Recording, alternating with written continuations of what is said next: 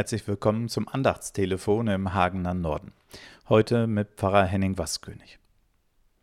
Nähe ist in diesen Zeiten von Corona ein kostbares Gut. Außerhalb der eigenen vier Wände ist Distanz das Gebot der Stunde. Viele körperlichen Kontakte fallen daher weg und wir müssen lernen, wie wir den Menschen, die uns wichtig sind, auch auf andere Art nahe sein können. Durch Briefe, Telefonanrufe, Videochats, einen liebevollen Blick in die Augen. Nähe ohne körperlichen Kontakt. Das geht, ist aber ungewohnt und ehrlicherweise manchmal auch einfach blöd.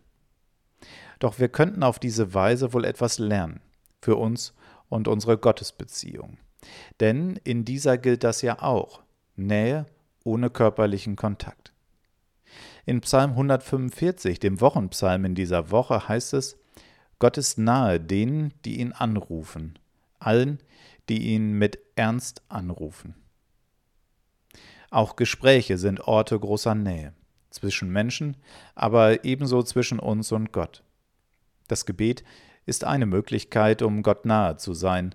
Zumindest gilt Gottes Versprechen, dass er denen nahe ist, die mit ihm reden, die sich ihm zuwenden. Der Psalm hält allerdings auch eine kleine Einschränkung bzw. Besonderheit bereit.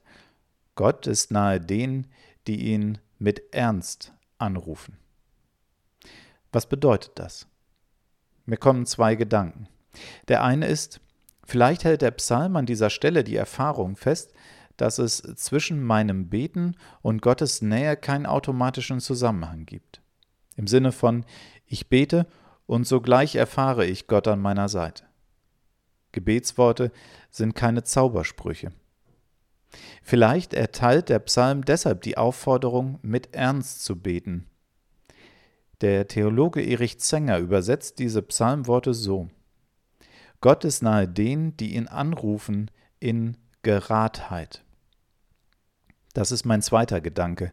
Wenn wir mit Gott sprechen, dann sollen wir gerade heraus sagen, wie es um uns bestellt ist, um unsere Lieben, um die Welt.